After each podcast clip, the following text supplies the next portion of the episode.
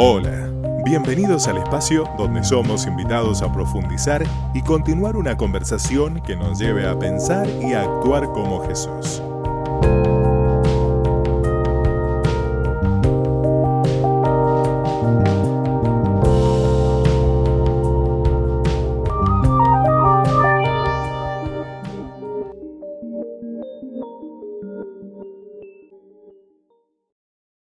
El domingo pasado arrancamos una nueva serie llamada Fe Inquebrantable, eh, inspirada en la segunda carta del apóstol Pedro, en el capítulo número uno.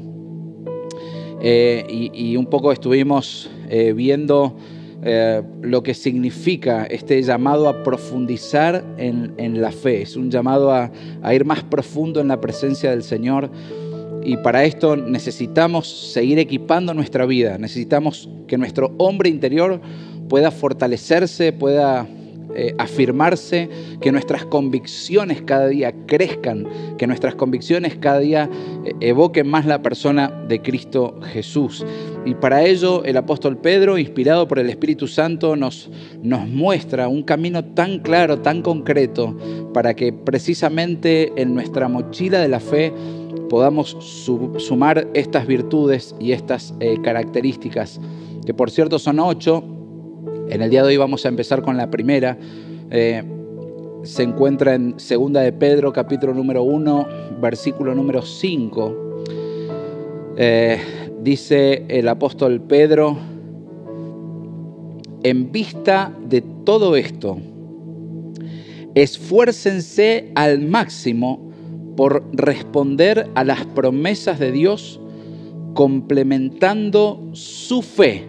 Esta es la clave, esta es la virtud con la que vamos en el día de hoy a introducirnos, complementando su fe con una abundante provisión de excelencia moral, la excelencia moral con conocimiento, y hasta ahí vamos a, llegar, pero en el día de hoy vamos a detenernos en este, eh, en este llamado al primer cimiento que es, que es la fe. Pero fíjate que el apóstol Pedro dice, en vista de todo esto, o sea, ¿y, por qué habla de esta? Eh, eh, porque esa frase termina resumiendo lo que él en los versículos anteriores, lo que vimos el domingo pasado, nos, había desplegado. Era ver la, abundancia, o mejor dicho, la sobreabundancia de Jesús a la hora de, darnos todo recurso necesario. En vista de todo esto tiene que ver con ese, lo que decía 1 Pedro 1.3, ese poder divino. Hay un poder divino que Cristo Jesús ha decidido manifestar sobre su pueblo, sobre sus hijos, sobre la iglesia en vista de todo esto no es solamente el poder divino, sino también es el conocimiento divino. Es decir, hay promesas que Dios ha establecido a lo largo de su palabra para que el pueblo no solamente se alimente, no solamente coma de esta palabra, sino que les sirva para decir, Señor, sabemos hacia dónde vamos, conocemos tu plan, entendemos tu propósito y en vos hemos encontrado ese destino perfecto. Y el, tercer rasgo en vista de todo esto que habla el apóstol Pedro en este versículo 5 es, o lo que para mí es uno de los misterios más maravillosos, y es hacernos partícipes de su naturaleza divina. Esto, esto es maravilloso y creo que nos va a llevar toda la vida comprender esta realidad, no solamente es que recibimos de su poder, sino que ese poder tiene un propósito, tiene un destino. No es la exaltación personal, no es la reputación de una persona, de un ministerio, sino que ese poder se activa y persigue que la iglesia pueda experimentar la naturaleza de nuestro amado Padre, de nuestro amado Hijo y de nuestro amado Espíritu Santo. Así que sobre estas tres realidades el apóstol Pedro dice, en vista de todo esto, esfuércense al máximo, dice, por responder a las promesas de Dios, complementando su fe. Y, antes de, eh, profundizar en, este primer aspecto que es la fe, eh, también me llamó la atención esta mirada, eh, en mi oración dice, esfuércense al máximo. la Reina Valera dice, añadid. y, está en un imperativo, es decir, no nos está diciendo, bueno, aquel que lo sienta o aquel que le guste, no lo establece como una opción, sino el, apóstol Pedro es enfático diciéndonos, añadid, es decir, a tu cristianismo, a, tu relación personal con el Señor, a, tu manera de expresar el cristianismo. Es necesario que vos puedas profundizar en estas características, en estos rasgos. Por eso dice añadid. Y, el autor, eh, uno de los, teólogos, eh, eh, dice que el, contenido o el concepto de esta palabra añadid tiene que ver o es la idea de avance del ejército hacia su objetivo. Es decir, cuando vos encontrás, en mi versión dice, esfuércense al máximo, o la palabra añadid en este contexto es la idea de un ejército que ha sido convocado a una causa, un ejército que ha sido llamado a un propósito. Este añadid es prosigan a la meta. Vayan tras el objetivo, no se distraigan, no se desenfoquen, no pierdan el tiempo. Eh, ¿Cuánto le llevó al pueblo de Israel? Fueron más de 40 años, más de una generación pereció, murió en el desierto, porque cuando el pueblo pierde su norte, pierde su rumbo, deja de entender el propósito. Empezamos como el pueblo de Israel a divagar en el desierto, empezamos a divagar en la vida. Por eso el apóstol Pablo tan celosamente, pero inspirado por el Espíritu Santo, dice, para que el andar cristiano de ustedes sea efectivo, sea certero, necesitan ustedes añadir, necesitan ustedes esforzarse al máximo. Y, me encanta esta idea porque es un balance. Claro que Dios en Cristo Jesús hizo todo lo que necesitábamos para poder alcanzar esa relación correcta con el Padre. Esto tiene que ver con que la salvación no la voy a ganar en mi esfuerzo, no la voy a ganar por mis buenas obras, no la voy a ganar por mi buen comportamiento en, la medida personal era imposible reconciliarme con el Padre. Gracias que vino Cristo Jesús, murió por mi rebeldía, murió por mi pecado y Él me puso, como dice Romanos, en una relación correcta. Pero también es cierto que lo que para el hombre era imposible, Dios lo hizo posible. Pero esto se complementa o hay, hay, un, hay un espíritu de cooperación en el cual el apóstol Pedro nos dice, pero ustedes llenos de la presencia del Señor, necesitan esforzarse al máximo. Es decir, el cristianismo también requiere nuestro andar de nuestro esfuerzo personal, que, esto va de adentro hacia afuera, esto va en una, en una relación y en una consagración al Espíritu Santo que nos va a permitir eh, dar pasos conforme a la fe y conforme a su propósito. Por eso él dice, esfuércense al máximo. Eh, y quería detenerme en, este, en, esta, en esta primera verdad, porque eh, no todo lo hace el Señor. Lo, lo, que para nosotros era imposible, Él lo hizo. Él ahora nos dice, voy a ponerte una nueva naturaleza. Segunda de Corintios, eh, capítulo número 5. Somos una nueva hechura, somos una nueva creación. Y, y, ahora voy a poner mi espíritu en tu vida. ¿sí? Y ahora lo que necesito es que cultives una relación fresca, cotidiana y constante con la persona del Espíritu Santo. Desde este lugar es que el apóstol Pedro dice, esfuércense al máximo. O sea, cultiven al Espíritu Santo en su interior. No te quedes, no te amoldes, no te conformes con lo que aprendiste, con lo que viviste, con lo que tal vez Dios utilizó para, para llamar tu atención y de repente hacerte despertar en, en su casa o en su iglesia, sino por el contrario, eso es como el piso, dice el Señor. Esta es la base. Desde acá arrancamos, pero este es el llamado a decir, esforzate, proseguí a la meta, no te detengas en el andar, seguí con una mirada enfocada, seguí entendiendo el propósito, seguí descubriendo cual ejército entiende el propósito y va tras el objetivo, ese mismo llamado es el que el Señor también nos hace a través de esta carta como iglesia a decir, gracias Señor, porque para lo que eh, era imposible en mi esfuerzo humano, Cristo Jesús lo hizo. Y es lo que acabamos de hacer memoria hace unos instantes. Pero ahora el Señor nos dice por medio del apóstol Pedro, esfuércense al máximo en añadir para, para que vean aún el cumplimiento de las promesas de Dios, para que tu vida, para que tus ojos puedan ver cómo se cumple la palabra del Señor.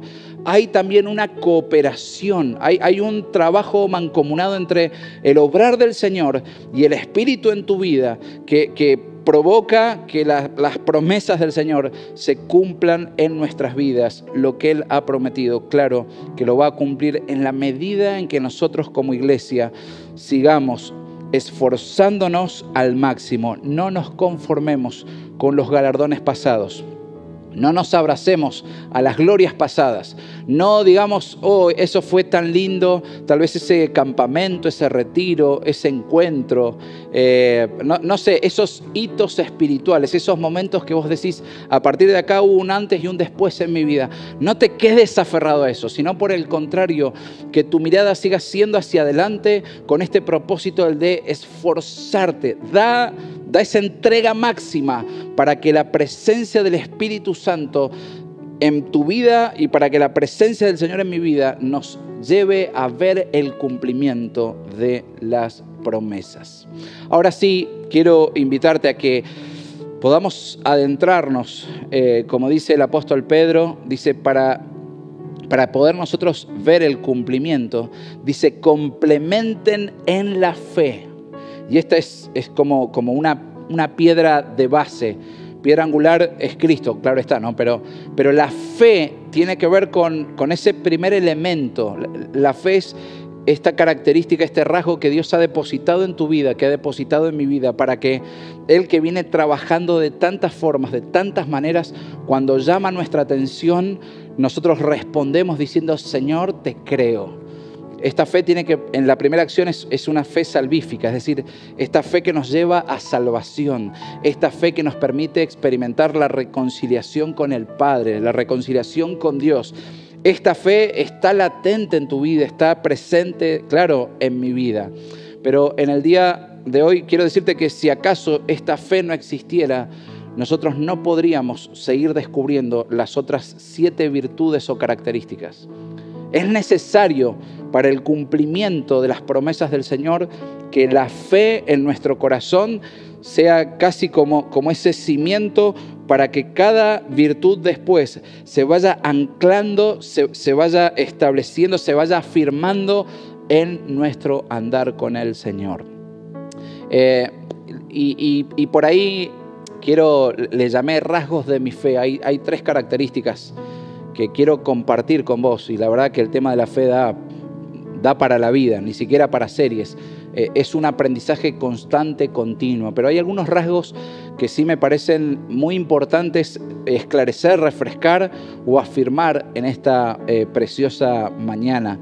Eh, el primer rasgo es que nuestra fe tiene un objeto y ese objeto es una persona Jesús. Es decir, no somos un pueblo que sigue una fuerza etérea, no somos eh, un grupo de personas que de repente nos reunimos para, bueno, vamos a hacer una suma de voluntades y, lo mejor que salga, pongámosle fe, tengámosle fe.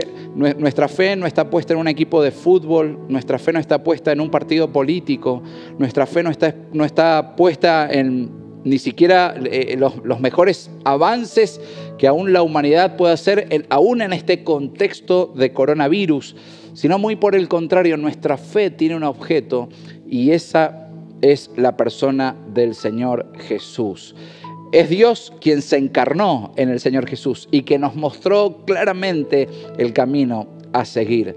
Y este modelo, este Señor Jesús, nos, establece también un modelo de fe. Es decir, Él no solamente dijo eh, que, su fe se profundice en la fe, sino que cuando le miramos a Él, cuando le contemplamos a Él, podemos ver que Él se establece como ese modelo a seguir aún en esta eh, perspectiva o en este aspecto de la fe. Mirá lo que dice el autor de Hebreos en el capítulo número 12, verso 2. Fijemos la mirada en Jesús, es decir, en el objeto de la fe. Fijemos la mirada en Jesús. Y escucha esto, el iniciador y perfeccionador de qué? De nuestra fe. ¿Te das cuenta? ¿Lo ves? Jesús se establece como el objeto, como el modelo a seguir de fe. Vos querés eh, ser una persona de fe, eh, a Dios gracias damos por, por líderes, tal vez podés ver a tus papás y podés decir, mis papás son personas de fe. Eh, podés ver a una persona y decís, esta persona tiene el don de fe espectacular. Pero si acaso vos querés ver la fe de una forma destilada, en un modelo claro, en un modelo eh, eh, plausible, mirá al Señor Jesús porque dice la palabra que Él es el iniciador y el perfeccionador de nuestra fe. Y sigue diciendo el autor, quien por el gozo que le esperaba, soportó la cruz menospreciando la vergüenza que ella significaba y ahora está sentado a la derecha del trono de Dios. Así que en, este, en, este primer, en esta primera parada que estamos haciendo en cuanto a, a la fe, tenemos un modelo, tenemos un ejemplo y este es Cristo Jesús. Hay un modelo de fe. Pero también la palabra nos lleva a un estilo de vida de fe. Es decir, la fe no es algo que se activa el fin de semana. La fe no es algo que se activa cuando ingresamos al templo y decimos, uy, ahora me pongo el chip de cristiano. No, no. La fe debe ser algo que esté en nuestro ADN espiritual. Es un estilo de vida donde te muevas en, tu criar a tus hijos, en, en, tu trabajo, en tu vincularte con los vecinos. Es decir, Dios ha provisto de la fe. Esfuércense al máximo en este rasgo, en la fe, para que la fe pueda fluir en sus vidas todos los días. No solamente decir, bueno, tengo, tengo un poder que lo activo el domingo. No, no, no. La fe Dios la ha provisto para tu vida y para la mía. Él es quien la inicia y quien la perfecciona. Y hay muchísimas maneras, enseguida te voy a compartir de cómo Dios perfecciona nuestra fe. Pero Él nos llama a que nuestra fe sea parte de nuestro estilo de vida. Mira lo que dice el apóstol Pablo en 2 de Corintios 5, 7. Vivamos de qué forma? No por vista, sino por fe. O te lo di vuelta, vivamos por fe, no por vista.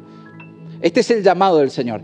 Seguir al Señor no es, no es el camino en donde las seguridades de lo que el ojo natural ve, es decir, ah, bueno, si me da esta certeza el Señor, entonces lo voy a seguir. No, no, no.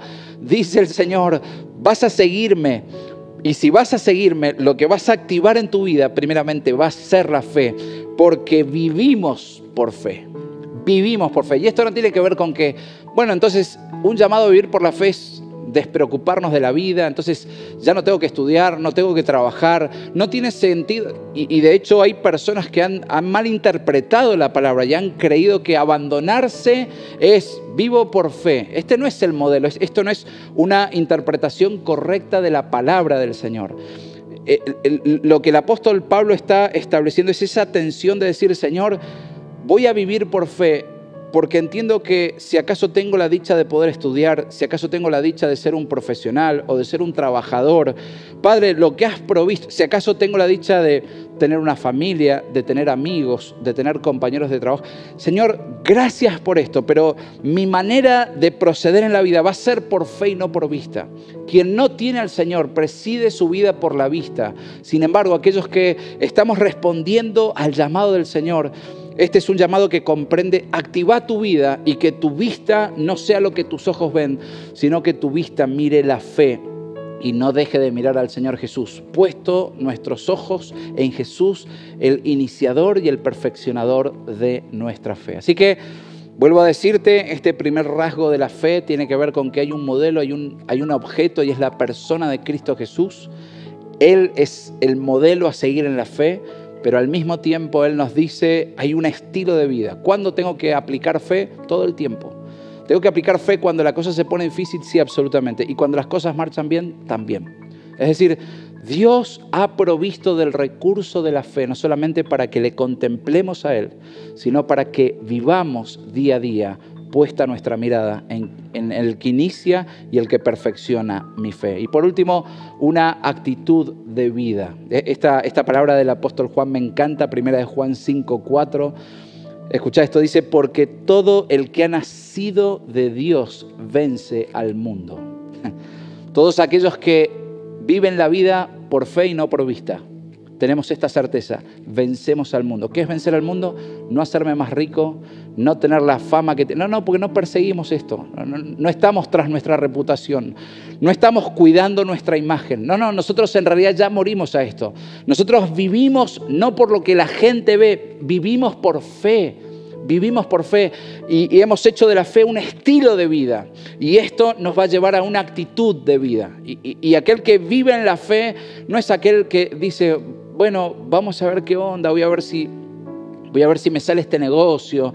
Bueno, ojalá que Dios se acuerde de mí, pobre de... No, no, no, no tiene que ver con, con la autoconmiseración, no tiene que ver con lamerme las heridas, sino muy por el contrario, la fe imparte sobre tu vida, la fe imparte sobre mi vida un estilo de vida que dice así, porque todo el que ha nacido de Dios vence al mundo y esta es la victoria que vence al mundo. Acá está la clave, acá está la llave, ¿sabes cuál es? Nuestra fe. Vos que de repente le estás buscando el agujero al mate, ¿cuál es el propósito? ¿Cuál es el Vos viví una vida de fe, cultivá la fe, esforzate al máximo en activar en tu vida la fe por el Señor y vas a experimentar el cumplimiento de esta promesa que dice el apóstol Juan, porque todo el que ha nacido de Dios vence al mundo. Esta es la victoria que vence al mundo, la fe, nuestra fe la fe de una comunidad que sigue creciendo, que, deja crecer la fe, que dice, vamos a ir más profundo en la presencia del Señor. Pero no solamente como primer rasgo veo que nuestra fe tiene un objeto y este objeto es la persona del Señor Jesús, sino el segundo rasgo es, Señor, ¿cómo alimentamos la fe? Yo no sé si alguna vez te ha pasado, tal vez ante algún hecho que vos dijiste, esto me supera, vos dijiste, bueno, si, si la fe es, voy a jugar la carta de la fe y aplicaste fe y vos viste la mano, vos viste el favor, vos viste el poder de Dios sobre tu vida. Pero tal vez pasaste de ese suceso, pasaste de esa enfermedad, pasaste de esa crisis laboral, pasaste de ese problema familiar y, y, es como que todo otra vez se acomodó, ¿no? Es decir, otra vez todo volvió a la normalidad, otra vez todo está bajo mi control. Y, de repente uno dice, pero Señor, esto la verdad que me encantó de, poder experimentar, ver una fe activa en mi vida. Y, a veces nos pasa que dejamos de tener la fe como un estilo de vida porque dejamos de alimentar la fe. Y entonces otra vez volvemos a darle el sentido y el protagonismo a nuestra vista y dejamos de andar o de caminar por fe. Entonces, la segunda pregunta que me hice en, este, en esta semana fue, ¿cómo alimentamos la fe, Señor? ¿De qué forma hacemos que nuestra fe sea ese músculo que está activo? Y, a Dios damos gracias por aquellos que tienen el don de fe. Pero esta fe es una fe que debe activar toda la iglesia, todo seguidor del Señor Jesús. ¿Cómo alimentamos esta fe? Y si me querés acompañar, Romanos 10, 17 nos da una llave que es crucial, que es trascendental para que la fe vaya siendo un estilo de vida en vos y en mí, para que la fe no solamente quede enfrascada en situaciones extremas o en situaciones de enfermedad o en situaciones de escasez, sino que seamos personas que vivimos por la fe que caminamos con los pies, pero miramos no con la vista, sino con la fe. Que, que aunque el ojo natural diga, no hay nada que aunque el ojo natural nos diga no se puede, para Dios nada es imposible y le creo al Señor porque mi fe está activa. Dice Romanos 10, 17, así que la fe viene como resultado de oír el mensaje y el mensaje que se oye es la palabra de Cristo. ¿Puedes ver? ¿Cómo entonces yo alimento mi fe? Dice que la fe viene por oír que la palabra del Señor. Más que oír a un predicador, más que oír buena música, más que tu fe debe ser alimentada. Dice, la fe viene. Es decir, no dice la fe está reservada o la fe... No, no, la fe viene. Esto es así como un niño cuando viene al mundo. La madre está con dolores de parto y está a punto de decir, viene, viene, las contracciones son inminentes, esto es una realidad y el hijo nace.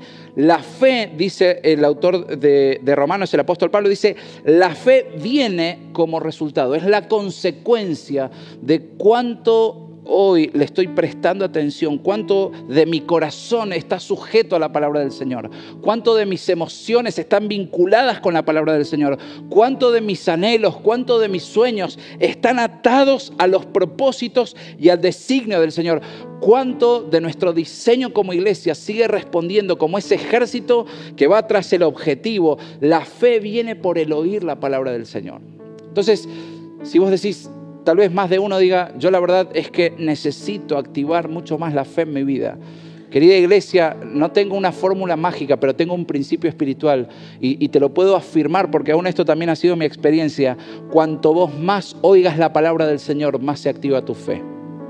Cuanto vos más te llenes de lo que el sistema te ofrece, cuanto vos más te llenes de lo que las placas están anunciando sobre la realidad social o mundial, cuanto vos más te llenes de todo lo que eh, este, este mundo de repente te ofrece para decir llenate, come, alimentate, nuestra fe empieza como de a poquito a disminuir. Es, como ese, ese combustible, ese tanque de combustible, y vos vas andando, vas andando y de repente ves que se baja la aguja, baja, baja, baja, baja.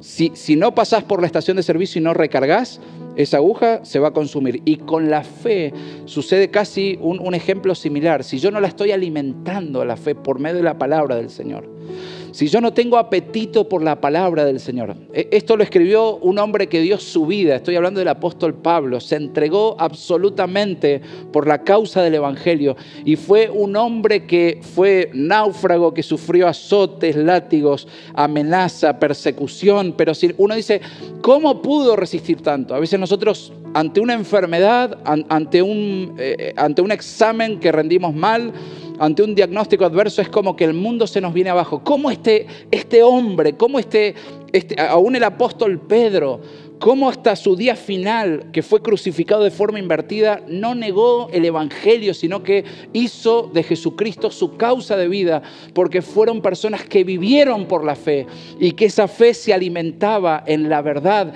en las enseñanzas, en la palabra del Señor. Hicieron del Señor un estilo de vida que se fue alimentando. De, de hecho, el apóstol Pablo, el apóstol Pedro y sus cartas, estas que nos instruyen a nosotros, estas que nos invitan a llenarnos de fe, fue porque estas personas, ni más ni menos, dijeron, vamos a llenar nuestra fe con lo que realmente necesitamos. Eh, eh, mira este vaso y es, la vida. Y, dijeron, ¿nos vamos a llenar de qué?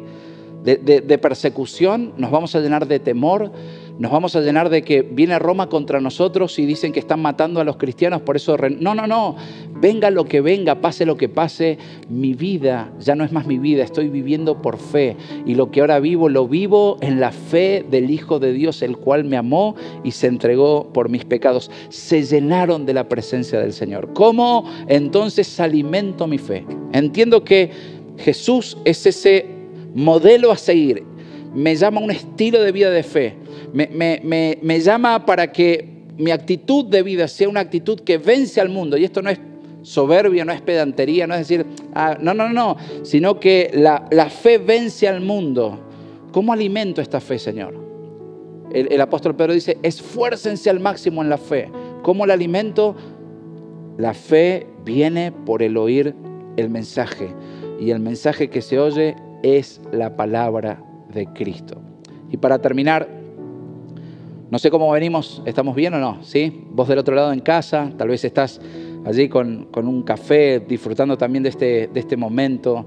Estoy ante la tentación de pedir a la banda que suba y que cantemos, pero, pero hoy me voy a portar bien. Pues no voy a hacer sufrir al equipo de medios, pero, eh, pero, pero yo espero que, que estés recibiendo esta palabra, estés recibiendo esta verdad, estés recibiendo este mensaje que no es mío, Simplemente te estoy comunicando, estoy trasladándote lo que fue escrito hace dos mil años atrás en un deseo íntimo del apóstol Pedro diciendo, iglesia, cuando él escribió esto, el Espíritu Santo nos estaba viendo a vos y a mí diciendo, esfuércense al máximo, no abandonen el objetivo, prosigan también a la meta y para ver el cumplimiento de las promesas es necesaria esta fe, es necesaria esta fe. Y por último, no solamente cómo alimento la fe, sino cómo manifiesto la fe. Esto me encanta. La fe tiene como propósito que sea vista. y, puede ser una contradicción. O sea, la palabra nos dice que no vivamos eh, por vista, sino por fe. Pero la fe se puede ver, sí, claro que se puede ver la fe. Absolutamente. Eh, y, y, de hecho, si, si la fe no se ve, la fe está muerta. ¿Qué está diciendo el pastor? Sí, literalmente. ¿Cómo manifestamos esa fe? Mira lo que dijo Santiago, el hermano de Jesús, en su carta, Santiago 2.17. Así también la fe por sí sola, si no tiene obras, está muerta. en, términos míos diría, cortita la bocha. Fe sin obras es fe muerta. ¿Está bien? ¿Cómo no solamente tengo a Jesús como el modelo, sino que yo necesito alimentar mi fe? ¿De qué forma? Llenándome de la palabra, de las promesas, de la verdad, de lo que Él dice, de lo que Él afirma, de lo que Él me, disciplina, de lo que Él me enseña, de aquello que me redarguye en mi vida, de aquello que me dice, ajusta esto en tu vida. De esta forma alimento mi fe. Pero el propósito final de la fe es que se manifieste. Fe sin obras es fe muerta. Y, cuando, cuando el apóstol Santiago dijo, que esta fe sin obras es muerta. Esa, ese término muerto tiene que ver con que es una fe que no cumple un propósito. A eso se refiere. La fe muerta es una fe que no tiene obras. Es una fe que no está dando al blanco, no está cumpliendo con el objetivo. Es, es una fe que se ha desvirtuado, es, es una fe que está persiguiendo o tiene otra motivación. La fe bíblica debe producir obras. Esto es la matemática del cielo. Fe sin obras es fe muerta. ¿Qué significa la fe muerta? Una fe que no está respondiendo al propósito y al llamado del Señor. Quiero ponerte un par de ejemplos para que, eh, si de repente no estoy siendo lo sumamente claro, vos lo entiendas. Fe sin obras es fe muerta, es, es como ver a un artista que de repente está en su atelier y lo único que hace es pintar, pero nunca muestra sus obras. ¿Me seguís? Es como ese músico que compone canciones, pero nunca, iba a decir una, una, antigüedad, nunca graba un CD, iba a decir. Eh, pero lo ves, ¿no? Es, es alguien que compone música, pero nunca hace conocidas sus melodías. O es como ese deportista, o es como ese atleta que entrena todo el tiempo, pero nunca compite. ¿Lo ves? Fe sin obras es una preparación de, todo el tiempo me preparo, pero nunca manifiesto lo que hay en mi interior. Es decir, los que me rodean nunca pueden comprender cuáles son mis convicciones. Esto es fe sin obras, es fe muerta. Y trasladé este ejemplo a tu vida, al llamado, a la profesión, al rol que tal vez Dios ha puesto en, tu interior y en tu ser. Si, si nosotros no expresamos la fe, yo puedo Puedo decir, Cristo es mi modelo. De hecho, vas a ver a Jesús como modelo de fe y te vas a encontrar en que Él invirtió gran parte de su ministerio, no, no tanto desde un púlpito, no con un micrófono y dando instrucciones. Es más, son dos dos y medio, tres sermones, los que públicamente se dieron a conocer. El resto era este Jesús encarnado manifestando obras de fe haciendo el reino de los cielos, trayéndolo aquí a la tierra. La manifestación de obras concretas del poder de aquel que lo había traído al mundo, que era su Padre.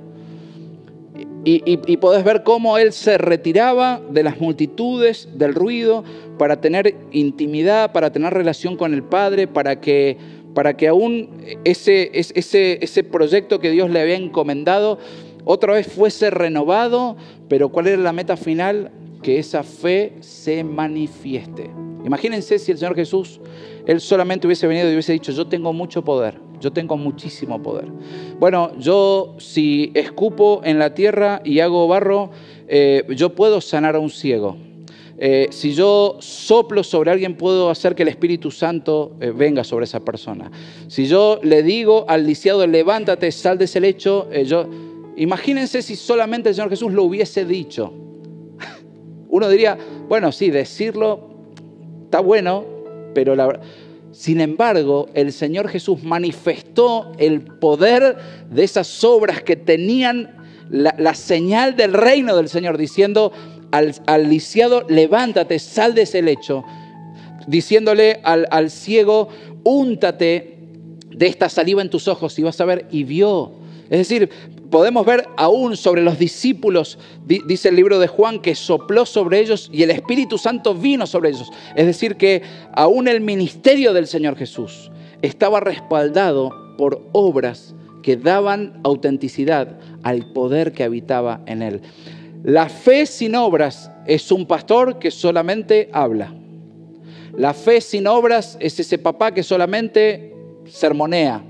La fe sin obras es, es el líder que simplemente dice lo que hay que hacer. Ahora, cuando yo digo manifesta tu fe, es cuando la gente nos ve involucrados, nos ve arremangados, nos ve, pero no nos ve a nosotros, sino que ve a Cristo en nosotros por la manifestación de una fe que dice, el poder que actúa en mí no es mi poder, no son mis capacidades ni mis talentos, es la presencia de Dios, porque tengo un estilo de vida de, de una fe activa que hace que el reino de los cielos venga aquí en la tierra y habite con poder.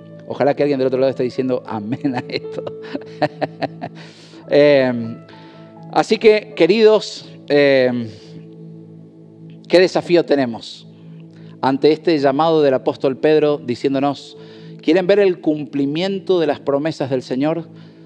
Añadid.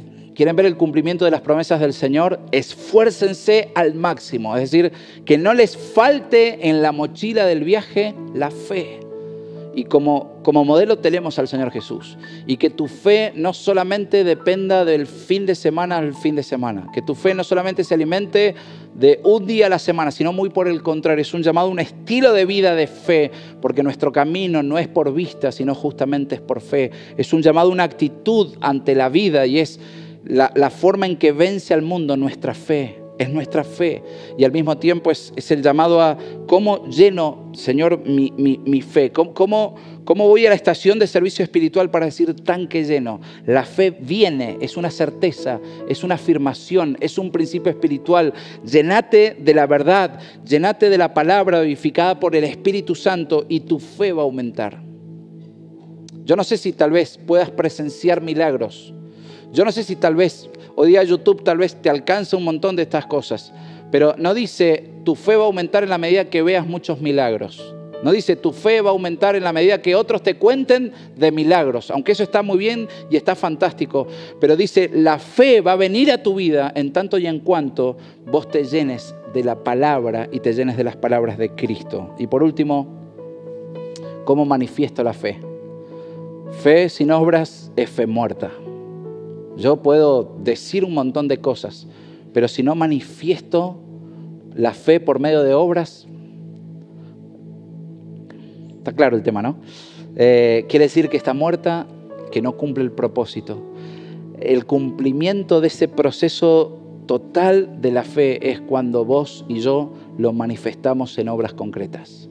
Que tu fe y que mi fe se manifieste en obras que van respaldadas por la presencia misma del Señor. Hebreos 11:6 termina diciendo, en realidad, sin fe es imposible agradar a Dios.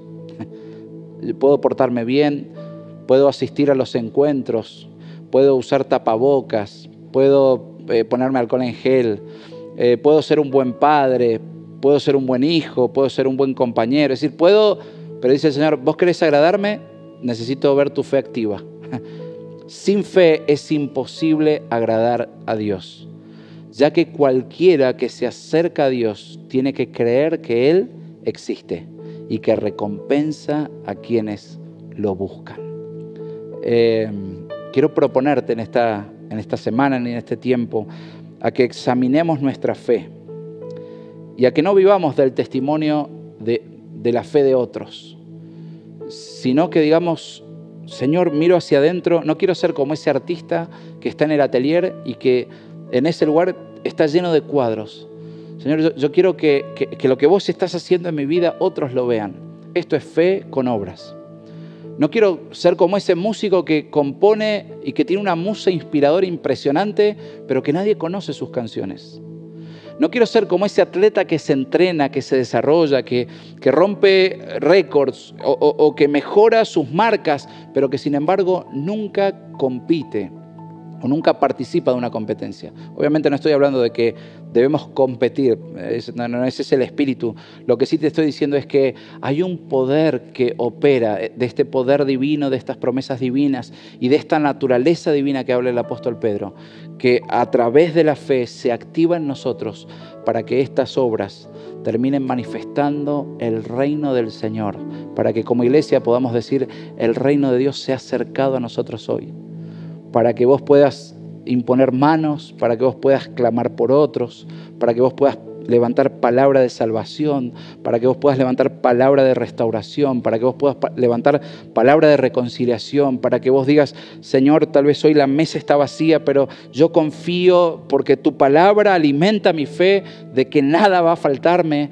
Activemos la fe Seamos una iglesia que de la fe hace un músculo y esta dinámica se manifiesta en obras. Y cuando hablo en obras no estoy hablando de que vamos a postear todo lo que hacemos. Ese no es el concepto. No se trata de un ministerio. No, no, no, no se trata de la divulgación nuestra. No se trata de la difusión nuestra, sino se trata de que la manifestación de Dios es tan contundente, es tan real. Nuestra fe es tan determinada porque hemos entendido cuál es el objetivo, hacia dónde vamos, de la cual otros dirán, o me sumo o no me sumo, pero la fe de esta gente está fuera de discusión.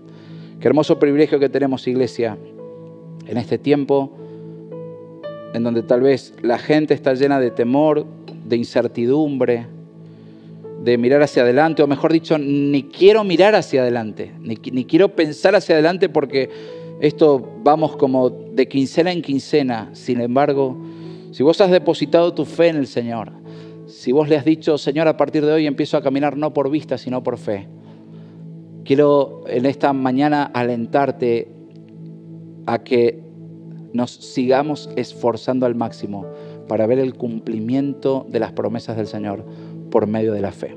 Sin la fe, las otras siete cualidades no pueden activarse en tu vida. Necesitamos que la fe sea una fe que manifieste la obra del reino del Señor.